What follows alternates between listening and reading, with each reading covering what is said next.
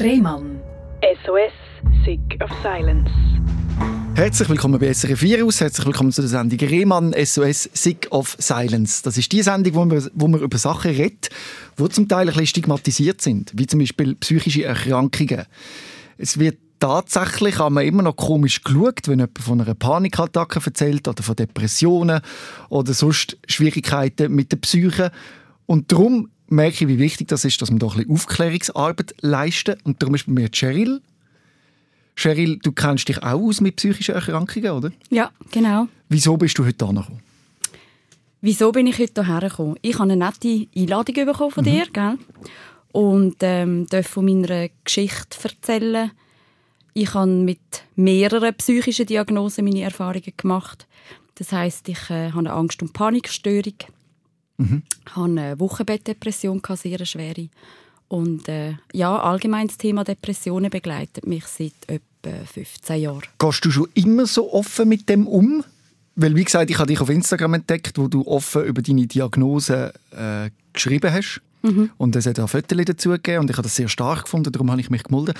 Ist das etwas Neues von dir oder bist du schon länger so offen, was das anbelangt? Ja, ich bin von Anfang an offen damit umgegangen.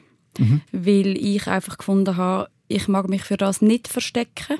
Ich sehe keinen Grund, warum ich mich verstecken sollte. Und für mich persönlich macht es viel einfacher, wenn mein Umfeld, das heißt der Arbeitgeber, meine Freunde, meine Familie, Bescheid wissen, ja, was mit mir los ist. Deine erste Panikattacke, wo du gemerkt hast, irgendetwas stimmt nicht, war vor gut 15 Jahren. Mhm. Bei einem Coiffeur. Erzähl mal die Situation, was ist dir passiert? Ja, ich bin zum Coiffeur und äh, als Frau freut man sich auf die Termine, oder? ist ja so ein bisschen Wellness.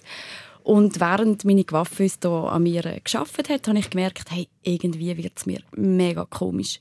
Ich habe das Gefühl, ich kriege keine Luft mehr, Herzrasen, schwindlig. Und dann habe ich ihr gesagt, du, irgendetwas ist jetzt überhaupt nicht mehr gut. Mir ist es gar nicht wohl. Ich habe dann auch angefangen zu zittern.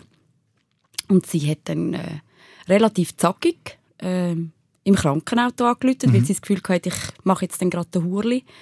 Und die sind dann auch gekommen und haben das Gefühl gehabt, ich sei unterzuckert. Haben mir doch ein bisschen etwas reingelassen und äh, dann ist es eigentlich relativ schnell auch wieder besser gegangen. Und man kommt eigentlich nicht auf die Idee, dass es eine psychische Ur- Ursache könnte haben, oder? Man Nein. nimmt an, das ist etwas Körperliches. Richtig. Und das habe ich selber auch sehr, sehr lange das Gefühl gehabt, dass es etwas Körperliches muss sein. Also mein Kopf hat hier wie noch nicht wollen, ja, sich damit auseinandersetzen, es könnte etwas Psychisches sein. Da bekommt man natürlich Angst, wenn man so Total. Ausbrüche hat, eben Zittern, Angst, Schweiß oder eben so, so Symptome. Und dann denkt man, ich habe etwas Ja, Schlimmes. genau. Das ist ja dann auch passiert, und zwar während vielen Jahren äh, hast du die Ursachen finden und bist schon fast, du hast gesagt, hypochondrisch Mhm. Ja. unterwegs gewesen. Erzähl mal von dieser Zeit. Ja, die Panikattacken sind dann immer mehr gekommen, immer wieder. Und ich bin ständig irgendwo auf einem Notfall gsi, beim Hausarzt gsi. Erzähl mal so eine Situation, wo du auf den Notfall bist. Wie, wie hat sich das abgespielt? Also meistens ist es so gewesen, dass so eine Panikattacke angefangen hat irgendwo, also sei das im Ausgang, beim Arbeiten, daheim. Kannst du mal ganz konkret eine, eine Situation, wo das passiert ist und wie das war? Ja, zum Beispiel bei einem Nachtessen. Wir sind beim Nachtessen gehockt in einem Restaurant mit einem Kollegenpärli. Und ich habe auch wieder gemerkt, ich habe das Gefühl, ich kann nicht schnaufen. Und für mich war immer klar, gewesen, oder ich habe das Gefühl, gehabt, jetzt kriege ich einen Herzinfarkt. Ich gehe jetzt nächstens tot um. Und das ist so eine Panik, die man überkommt. Also das ist Todesangst. Wirklich Todesangst. Und auch dort, äh, mein damaliger Partner hat mich gepackt, wir sind ins Auto und ins Spital und ich habe immer das Gefühl, hey, fahr schneller, ich sterbe jetzt dann nächstens, ich brauche ich brauch Hilfe.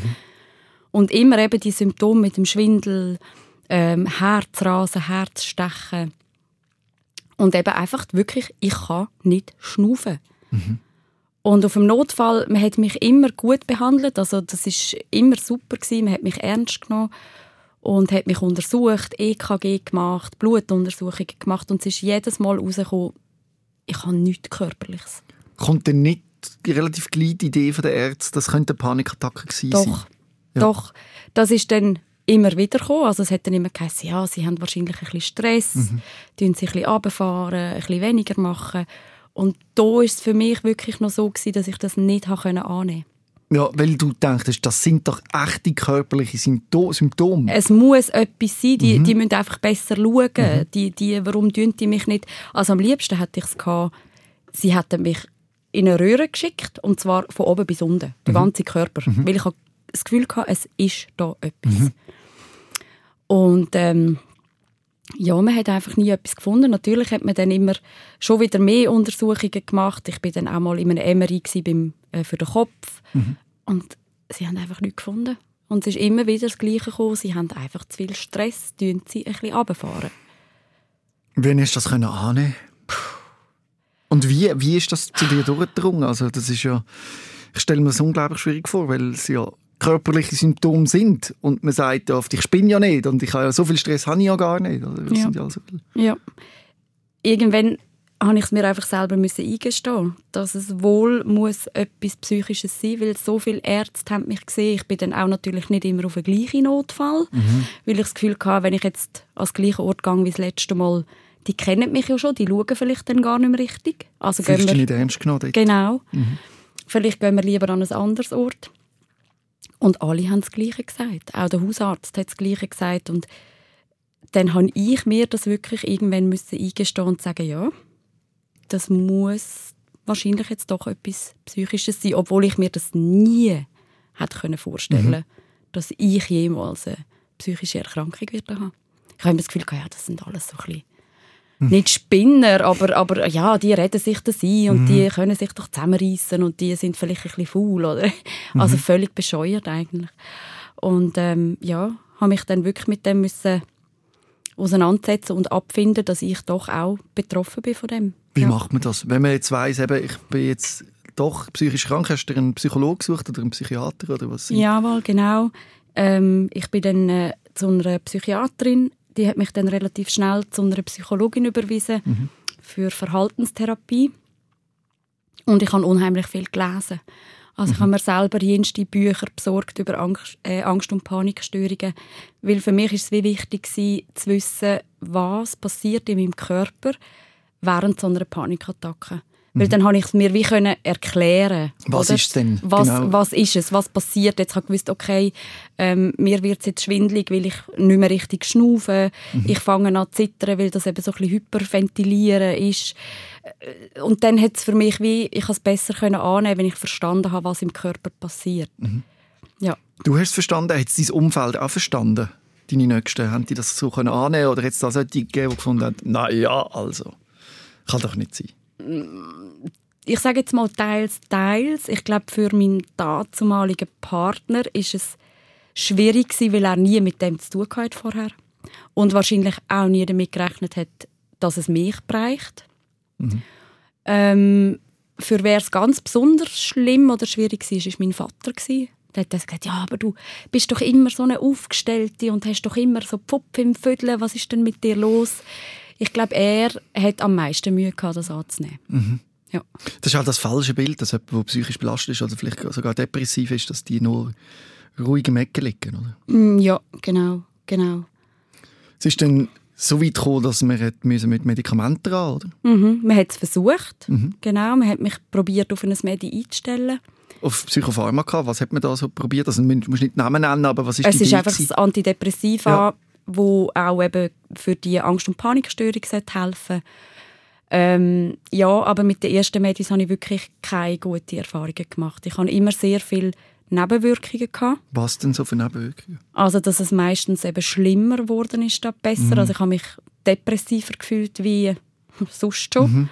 Und, ähm, aber Wirkung habe ich nicht wirklich viel gehabt. Mhm. Man hat dann auch immer wieder probiert mit Dosiserhöhungen man muss das ja immer über einen gewissen Zeitraum mhm. einnehmen, bis man merkt, ob es wirkt oder nicht. Man hat die Dosis gesteigert, es hat gleich nicht geholfen, dann hat man das Medi wieder gewechselt. Ja. Und also, es war nicht so, gewesen, dass du das allein zu dem Zeitpunkt hättest können handeln Also ihr habt euch entschieden, oder du hast dich entschieden, dass du in eine Klinik gehst? Ja, irgendwann war es dann wirklich so, gewesen, dass die Angst- und Panikstörung hat so ein grosses Ausmaß angenommen dass ich phasenweise nicht mehr aus dem Haus konnte. Erzähl mal eben genau so ein so eine, äh, grosses Ausmaß, wie das ausgesehen hat. mein Zuhause war meine Insel. Mhm. Dort bin ich sicher und, und ähm, habe mich auch nicht müssen in dem Sinn zusammenreißen und sobald ich raus bin, habe ich einfach das Gefühl gehabt, wenn mir jetzt etwas passiert, wenn ich jetzt einen Herzinfarkt bekomme, wer schaut denn zu mir? Mhm. Und bin auch oft nur noch an Ort gegangen, wo ich gewusst habe, es ist ein Spital in der Nähe. Mhm. Also eigentlich jetzt so im Nachhinein gesehen, kann ich mir das wie auch nicht mehr erklären. Also total, ähm, ja, völlig neben der Spur. Und man hat dann auch immer wieder probiert, ich bin wieder arbeiten. Dann sind im, beim Arbeiten wieder riesige Attacken gekommen. Was hast du geschafft dort, zu dieser Zeit? Ich habe auf einer Notariatskanzlei geschafft ja. als Sekretärin und bin dann immer wieder heim, weil ich einfach, ich, ich einfach müssen heim. Mhm. Dort habe ich mich wie so ein bisschen sicher gefühlt oder sicherer. Mhm.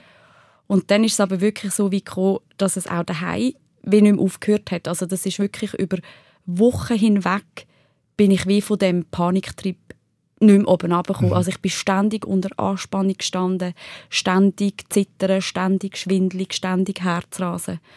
Und dann, ich bin alleine daheim habe ich meinem Vater angerufen und gesagt, hey, jetzt muss irgendetwas gehen, weil sonst gehe ich unter den Zug. Ich kann einfach, ich kann nicht mehr. Mhm. Und ähm, er hat dann mit meinem Hausarzt Kontakt aufgenommen. Mhm. Und dann ist es relativ schnell gegangen dann mit einer Einweisung in die Klinik. Ist das für dich okay gewesen, oder hast du das eher, ist das gegen deinen Willen gewesen, oder wie hast du das erlebt? Nein, für mich ist es total okay gewesen. Mhm. Weil ich habe gewusst, dass ich kann so nicht mehr, ich will so auch nicht mehr. Ich bin da, ja wie alt bin ich gewesen? 6, 27. Mhm. Und ich habe eigentlich nur mein Leben zurückgewählt. Ich habe gesagt, ich kann so nicht ewig weiterleben. Ich kann ja nichts mehr. Alles, was mir Spass gemacht hat, in Ausgang, tanzen, mit Freunden unterwegs sein, das, das kann ich alles nicht mehr. Mhm. Also ich brauche jetzt wirklich die Hilfe von, von einer Klinik mit, mit einer ambulanten Therapie mit der Psychologin. Das hat einfach nicht mehr gelangt. Mhm. Wie hat das ausgesehen, so dass äh, in der Klinik dann? Was hast du dort erlebt? In der ersten Klinik, wo ich war, ist vieles über Gesprächstherapie mhm. gelaufen. Mhm. Ähm, ist sehr eine gute Klinik gewesen, muss ich sagen. Aber die Krankenkasse hat nur drei Wochen gezahlt. Mhm. Und nach drei Wochen musste ich wieder gehen. Mhm. Ähm, ich weiß jetzt im Nachhinein, es hat dort deutlich mehr gebraucht und ich glaube, es, die Geschichte hat einen anderen Verlauf genommen, wenn man dort einfach ein bisschen länger mehr Zeit gelassen hätte. Mhm. Ja, genau. Und dann bist du wieder heim und wieder überfordert gewesen, oder wie muss man sich das vorstellen? Ja, natürlich. Also das hat äh, natürlich nicht von einem Tag auf den anderen aufgehört und ich habe dann wirklich mich müssen damit konfrontieren, also mit den Situationen konfrontieren, wo mir Angst gemacht haben, also Konfrontationstherapie, also mhm. rausgehen. Hast du das mit einer Therapeutin ja, gemacht? genau. Die Verhaltenstherapeutin, die ich vor der Klinik schon war, die hat mich dann nachher weiter begleitet und es ist dann wirklich darum gegangen, die Panikattacken auszuhalten. Mhm. Also, Erzähl mal eben ganz konkret so eine Konfrontationstherapie, wie die ausgesehen hat. Man geht, sagen wir jetzt wieder mal in ein Restaurant essen und anstatt, dass man aufsteht und heimgeht, wenn man merkt, es geht mir nicht gut und die Panikattacke kommt, geht es wirklich darum, einfach ruhig zu bleiben. Anführungsschlusszeichen so gut wie es geht. Entspannungsübungen anzuwenden und einfach die Situation auszuhalten, zu merken, hey, irgendwann nimmt die Panik wieder ab. Also es gibt so wie einen Peak und dann geht es wieder ab. Wenn du das gemacht hast, zum Beispiel im Restaurant, sind die Kollegen informiert gewesen, oder der Partner oder ist die Therapeutin sogar dabei gewesen? Nein, das sie war nie dabei, gewesen, aber die Leute, die dabei waren, die haben Bescheid gewusst. Eben mhm. durch das, dass ich von Anfang an offen kommuniziert habe. Auch zu dem Zeitpunkt, wo ich eigentlich noch das Gefühl hatte, es ist etwas Körperliches. Mhm. Ähm, aber da bin ich immer sehr offen gewesen. Also die haben Bescheid gewusst. Hast du dann auch wie gesagt, jetzt kommt es wieder oder, oder äh, bist du angesprochen worden oder wie? Oder hast du das still mit dir ausgemacht? Ich habe das still mit mir ausgemacht, mhm. meistens. Mhm. Also es hat aber auch Momente gegeben, wo ich zum Beispiel dann einfach gesagt habe, ich muss schnell aufs WC und dann aufs WC mhm. gegangen bin und dort die ähm, progressive Muskelentspannung zum Beispiel angewendet habe. Wie, wie, wie geht die? Dort tut man bewusst Körperpartien anspannen, also zum Beispiel die Füße, dass man ganz fest die Füße mhm. macht und drückt und dann wie loslässt, dass der Körper wie die Entspannung spürt. Also, mhm. dass man so ein bisschen oben runterkommt. Und so habe ich mich dann wirklich Schritt für Schritt wieder so ein bisschen ins alte Leben zurückgekämpft. Hast du denn auch eine Position gehabt, wo du das Gefühl hast, so, jetzt komme ich mit dem Ganzen einigermaßen klar? Das ist so ein langsamer, schleichender Prozess mhm. gewesen. Das ist nicht von heute auf morgen gegangen. Also es hat auch immer wieder Einbrüche gegeben, wo es mir dann sicher wieder schlechter gegangen ist. Aber es ist wirklich so Schrittli für Schrittli bin ich so wieder ins, ins normale Leben zurück, auch mit dem Arbeiten. Ich habe ein ganz tolles Team hier. Mein Chef der hat mir extra in einem Nebenraum ein Bett aufgestellt, dass ich zwischendurch, ich muss so sagen, die Panikattacken sind sehr anstrengend. Mhm. Ich bin nach so einer Attacke total geschafft gewesen. Also es ist eigentlich wie Hochleistungssport. Mhm. Und dann habe ich dort ein bisschen go, go ruhen. Also mhm. ich habe wirklich sehr einen verständnisvollen Chef dort. Wie lange hat so eine Panikattacke gedauert? Das ist unterschiedlich gewesen, aber ich würde sagen so eine normale Attacke ist vielleicht so eine halbe Stunde, Stunde, mhm. bis ich dann wirklich wieder so richtig runtergefahren bin. Mhm. Also runtergefahren. Einfach wieder normal mhm. Zustand, ja. Wann ist dir das das letzte Mal passiert, dass du eine Panikattacke hast? Schon länger her? Habe schon lange keine mehr gehabt, ja. Holzanlänge. Ja, genau. Sehr gut. Und in dieser Zeit bist du auch immer in Therapie gewesen, mit einer Therapeutin, hast du an dem Thema auch arbeiten Ich bin eigentlich seit hier, also jetzt fast 15 Jahre, mehr oder weniger immer in Therapie. Mhm.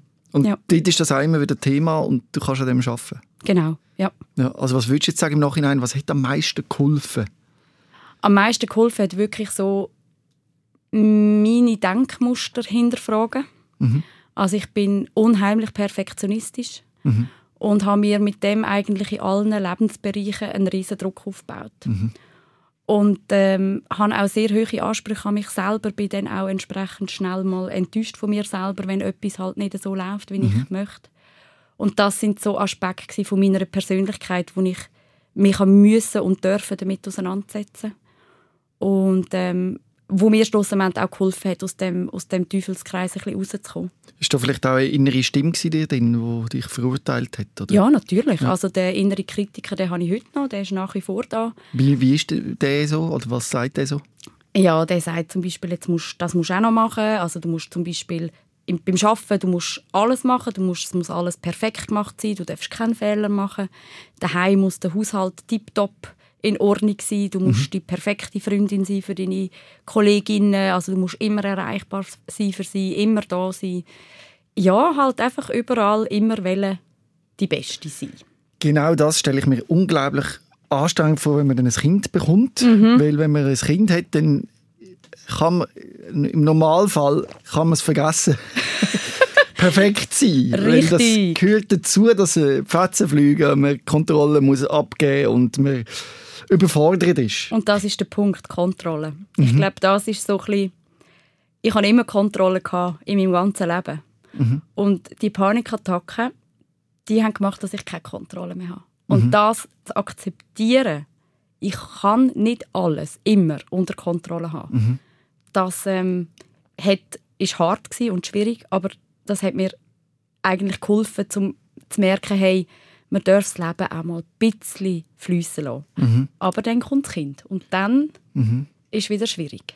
Wie hast du die Schwangerschaft erlebt? Hat dich das auch ein bisschen aus der Bahn geworfen? Ja, total. Mhm. Die Schwangerschaft hat mich total aus der Bahn geworfen. Ähm, ist halt auch nicht so gewesen, wie geplant. Oder? Man mhm. stellt sich das ja so vor und man ist schwanger und es geht mhm. einem super und man ist stolz, dass man schwanger ist. Und meine Schwangerschaft war eher schwierig. Gewesen.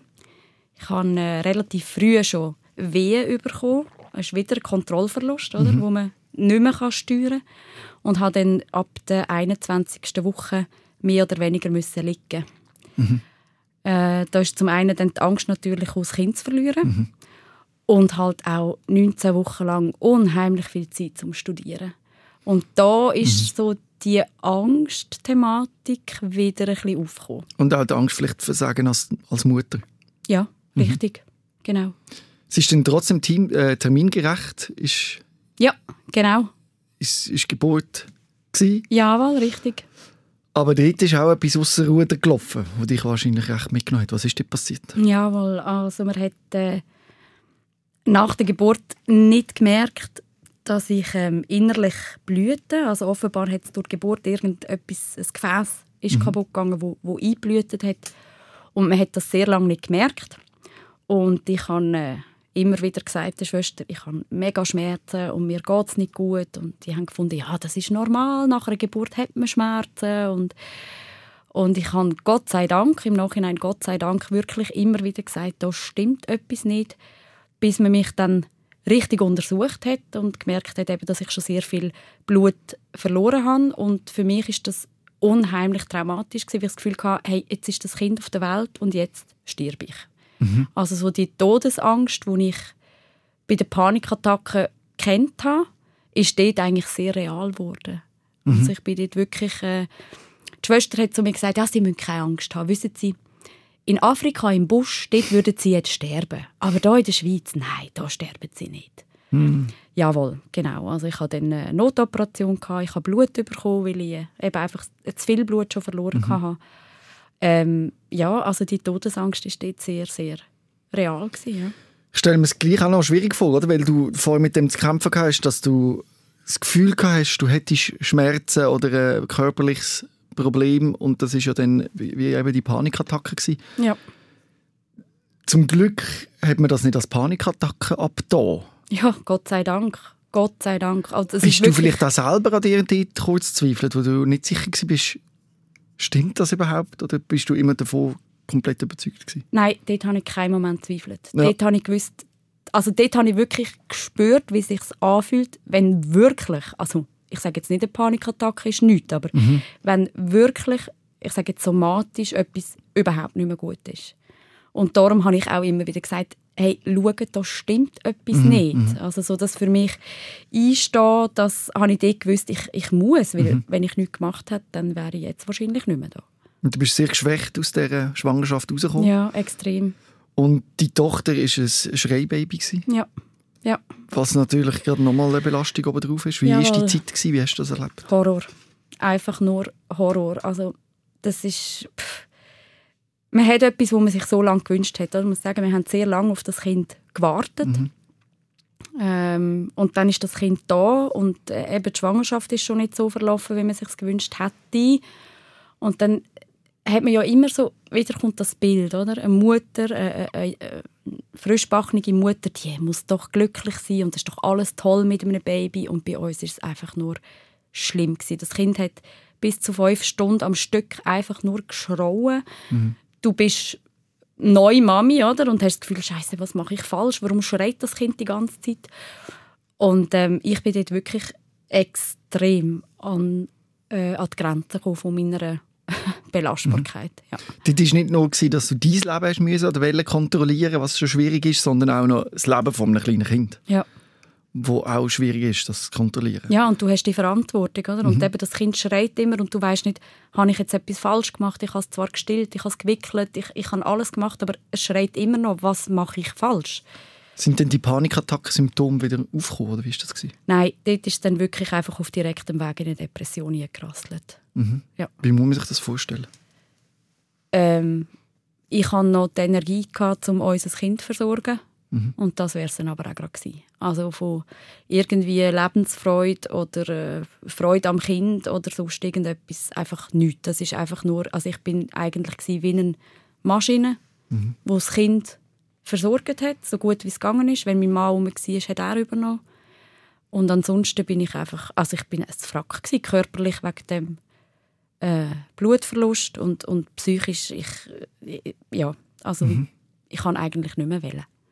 Was hätte denn dir geholfen? Ich hatte eine gute Freundin, gehabt, oder also immer noch, die selber eine Wochenbettdepression hatte. Mhm. Und sie hat mir dann schon relativ gleich gesagt, los, du hast eine Wochenbettdepression. Das, das ist genau gleich wie bei mir. Und äh, ich hatte dann einen Moment gehabt, wo ich wirklich meinem Mann ins Geschäft angerufen habe und gesagt habe, ich, eben wieder, ich, ich kann nicht mehr. Mhm. Und dann hat er dann sie eingeschaltet und sie ist dann sofort zu mir gekommen, hat angefangen telefonieren für Kliniken und bin dann relativ schnell auf Basel in die Krisenintervention gekommen. Mhm. Wie hast du es dort erlebt? Ich war dort nur fünf Tage. Das ist Krisenintervention. Das ist mhm. wirklich eigentlich nur so für den akut akut Dann hat jemand aufs Kind geschaut, dieser Zeit der Mann? Mein Mann. Ja. ja, mein Mann hat geschaut. Aber ich stelle mir schon vor, da hat man ein schlechtes Gewissen und fühlt sich als Versager und all diese Gefühle kommen auf. Oder? Ja, natürlich. Mhm. Und auch das Trennsein vom Kind. Mhm. Also, das ist äh, schlimm. Das ist grausam. Und ich bin nach fünf Tagen wieder heim. Also wirklich viel gemacht hat man dort nicht. Also man hat einfach geschaut, dass ich ein bisschen zur Ruhe komme. Mhm. Und ich bin wieder heim und äh, ja, es ist im gleichen Stil eigentlich äh, weitergegangen wie, mhm. wie vorher. Und über den Hausarzt dann, das ist am 31. Dezember gewesen, sind wir notfallmäßig zum Hausarzt und er hat dann wirklich für eine Klinik geschaut, ähm, wo ich relativ schnell dann im Januar eintreten konnte, mhm. wo ich aber auch die ersten drei Wochen ohne Kind war, mhm.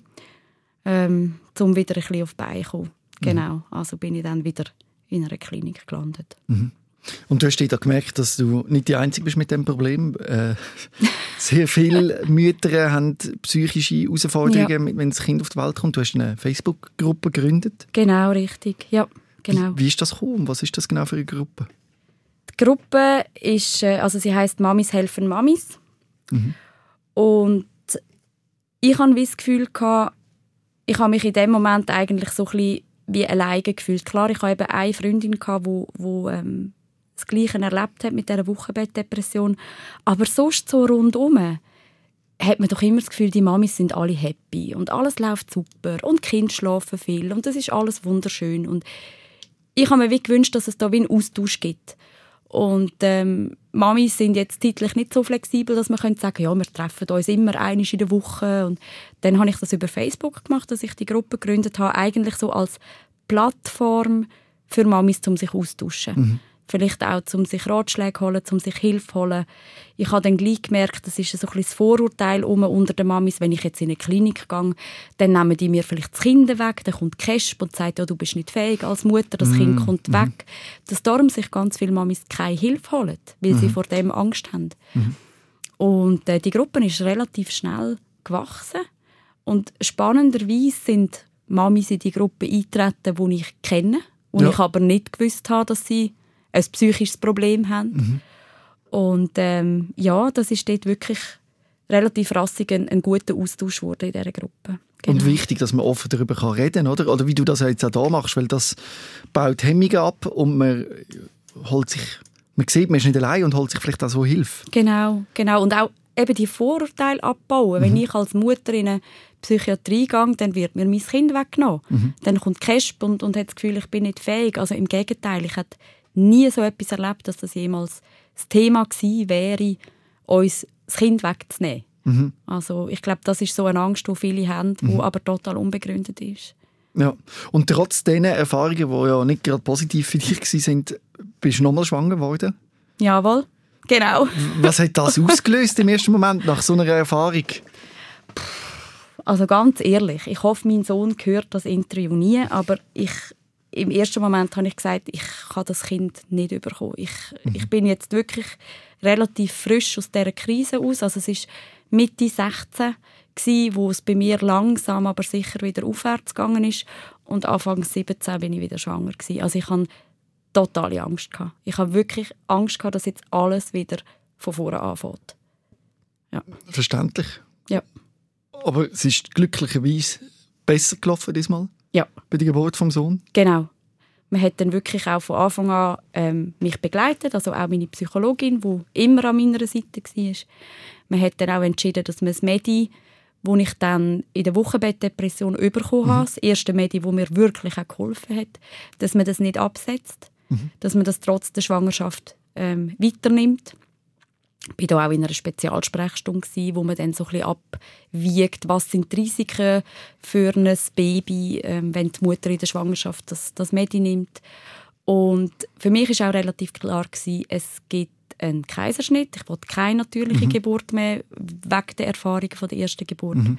Und so habe ich mich sehr gut begleitet gefühlt. Mhm. Und es ist wirklich alles auch gut verlaufen. Mhm. Aber wie das ist mit psychischen Erkrankungen, es ist nicht, es, es ist mir mal schlecht gegangen, es geht mir wieder besser, sondern es ist sehr oft wellenartig, es kommt und geht. Richtig, ja, so ist es. Das war auch dort der Fall gewesen. Ja. Dass beim Absetzen von Medikamenten bist du wirklich in eine Suizidalität gerutscht. Ja, genau. Also ich habe das Medi jetzt seit 2016 und man hat dann irgendwann gefunden, also auch ich, mhm. man könnte das jetzt mal ohne das Medi probieren mhm. und hat wirklich eigentlich, das dürfen wir ja nicht von heute auf morgen ja. absetzen, das machen wir so ausschleichen, genau, sagt man ja. dem, hat das so probiert. Und der erste Versuch ist relativ schnell gescheitert. Und ähm, ein paar Monate später haben wir es dann nochmal probiert mit noch kleineren mhm. Schrittli, Reduktionsschrittli. Und das ist etwa anderthalb Monate gut gelaufen. Und dann ist wirklich ich im Büro gewesen, am Arbeiten und dann hat sich so ist schwierig zu beschreiben. Es ist so gewesen, wie wenn sich eine Wand in meinen Kopf einschieben mhm. Und ich habe plötzlich das Gefühl gehabt, ich mache jetzt das Fenster auf, mein Bürofenster, und ich komme jetzt da raus. Mhm.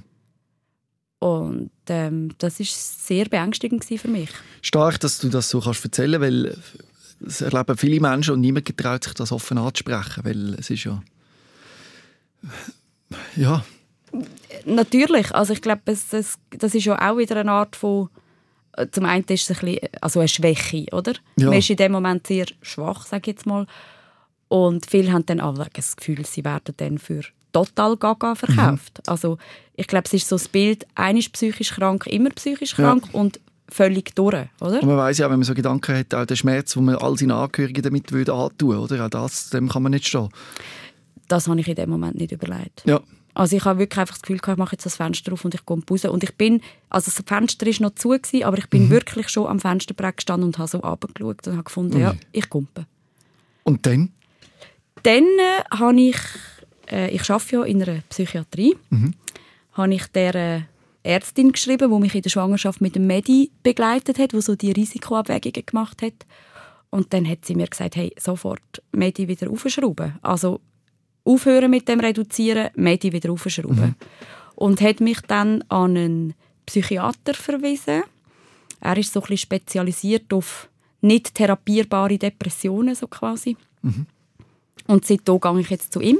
Mhm. Und es ist dann wie klar gewesen, Absetzen von Medi ist äh, gestorben für ja. den Moment. Das, Definitiv. Das finde ich immer ein lustiges Thema, weil ich bin ja chronisch krank, oder? ich habe Colitis ulcerosa, ich meinen Dickdarm entfernen und ich muss eigentlich mein Leben lang Medikamente nehmen für meinen Körper. Ja. Und da überlege ich mir gar nie, ja, weil, weil mir fehlen gewisse Proteine und so, da überlege ich mir gar nie, die Medikamente abzustellen. Mhm. Jedoch, ich habe schon für meine Psyche äh, Medikamente bekommen, Psychopharmaka, und dort hatte ich viel mehr Mühe gehabt, weil ich das Gefühl hatte, ah, das verändert mich und es ist vielleicht nicht so gut und ja. Bin ich viel skeptischer und das ist irgendwie auch komisch, weil man muss wieder mit klarkommen, dass das sehr ähnlich ist wie ein körperlicher, ja, ein genau. körperliches Problem. Genau. Aber ich glaube, bei Medis für somatische Probleme, mhm da hat man auch nicht das Gefühl, oh, das macht mich abhängig und was hätten das für Nebenwirkungen. Mhm. Also überlege ich mir jetzt auch nicht mhm. bei etwas für somatische mhm. Sachen. Und bei der Psyche mhm. ist ja immer noch so ein bisschen das Thema, äh, Antidepressiva machen abhängig mhm. und haben sonst ganz viele schlimme Nebenwirkungen. Man wird dick und mhm. man hat Zähne und dies und jenes. Und ich muss schon auch sagen, mein Kopf hat es schon auch gerne gehabt, ohne Medi können zu, äh, zu Schlag kommen. Ja. Ja. Und äh, ja. Es ist so wie ein Eingestehen von Schwäche und es ist halt einfacher zu sagen, ich habe zu wenig weiße Blutkörper und darum bin ich mir jetzt das Add-on. Genau. Als äh, ich bin zu wenig glücklich, weil das sehr viel auf P Charakter und Person zu tun hat. Oder? Es sagt ja niemand bei einer körperlichen Erkrankung, reiss sie doch mal zusammen. Mhm. Also, habe ich jetzt noch nie gehört. Ja. Wenn jemand den Arm gebrochen hat, sagt auch niemand, ja komm, kannst du jetzt das schnell machen, du kannst ja. dich ja schnell zusammenreißen. Richtig. Bei, de, bei den Psychen ist das anders, mhm. oder? Ich meine, das ist ein Satz, den ich ganz oft gehört habe. Mhm. Reiss dich doch mal zusammen. Mhm. Ja, du musst nur positiv denken, dann kommt oh dann schon gut. oh krass. Aber es ist doch so. Ja. Und der Psychiater, der Neue, der hat dann zu mir gesagt, wieso wollen Sie das Medi absetzen? Und ich gesagt, ja, mhm. mein Kopf, der gibt es ja. mir einfach nicht zu, dass ich das brauche. Und dann hat er gesagt, schauen Sie, wenn ihr Kopf am Boden unten aufknallt, wenn sie aus dem Fenster kommt, bringt ihnen das auch nichts mehr. Dann mhm. ich sagen, ja, er hat eigentlich recht. Und man hat dann sogar die Dosis noch müssen erhöhen. Mhm. Das ist so ein, ein Phänomen ähm, nach gescheiterten Absetzversuchen bei Antidepressiva, dass man dann meistens die Dosis muss erhöhen muss, mhm. um das gleiche Level wieder zu bekommen. Und mittlerweile habe ich mich echt damit abgefunden, dass es gut möglich ist, dass ich das mein Leben lang nehme. Ja. Und es ist jetzt auch nicht mehr schlimm für mich. Ja. Also ich habe jetzt gesehen, was passieren kann, wenn ich es probiere abzusetzen. Und das muss ich nicht mehr haben, weil diese Gedanken, also es hat mir echt Angst gemacht. Ist das jetzt eine Morgenroutine? Du nimmst Medikamente am Morgen oder zu Abend? Oder ich nehme sie am Mittag. Mittag. Am Mittag, ja. ja. Das ist jetzt einfach so wie das Zähneputzen. Das gehört, ja. aber auch schon länger, oder? Das gehört dazu. Jetzt. Und solange auf dieser Dosis kannst bleiben ist ja auch gut, oder? Man muss ständig erhöhen. Nein, also ich bin jetzt eigentlich bis zu den Absetzversuchen immer auf der gleichen Dosis mhm. Und jetzt hat man ein bisschen rauf müssen, weil man gemerkt hat, einfach zum Level von vorher wieder erreichen. Ja. Und es ist okay. Absolut. Ja. Und wie geht dein Umfeld damit um? Weil es ist ja das eine, dass du das verstehst und kannst tragen. Und die Leute um dich herum, wie gehen die mit dieser Situation um? Ich bin total getragen. Wirklich. Also, es hat ein paar Freundschaften gegeben, sage jetzt, wo über die lange, lange Zeit von, von diesen 15 Jahren, wo es nicht hat mögen leiden. Aber ich sage, das sind so die Freundschaften gewesen, man geht zusammen in den Ausgang, man macht Party und gerade in dieser Angst-Panik-Zeit bin ich dann halt oft nicht in Ausgang, nicht mehr in den Ausgang und dann gibt es halt so die Leute, die sich dann irgendwann halt nicht mehr melden. Aber der Rest, also sei das jetzt am Arbeitsplatz, sei das meine Familie, sei das meine Freunde, das ist total akzeptiert und ich bin getragen und für das bin ich mega dankbar. Ja. Ich weiß, dass da auch gerade Leute zuhören, die genau in so einer Situation sind. Es geht ihnen schlecht, sie haben Panikattacken, wissen nicht genau, ob und wie das wieder gut wird. Was kannst du so jemandem mitgeben, der sich jetzt gerade mitten in so einer Krise befindet?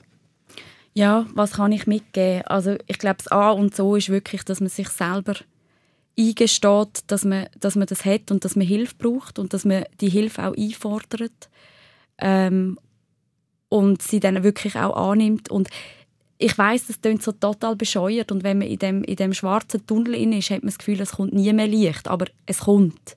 Es kommt. Es, es geht nicht von heute auf morgen.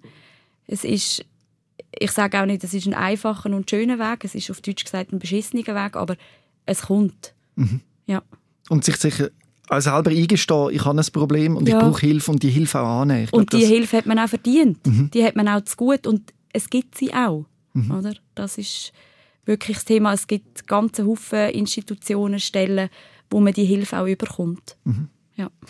Danke vielmals, Cheryl, dass du deine Geschichte mit uns allen teilst. Bitte gerne. Und so auch ganz vielen Mut machst. ich hoffe. Unbedingt. Und wenn du jetzt das hörst und denkst, oh, ich wäre auch, auch mal gern zu Gast, dann schreib mir doch ein E-Mail an sos.srfvirus.ch. Ich freue mich, von dir zu hören und wünsche dir alles Gute, Cheryl. Danke. Dir auch, Robin.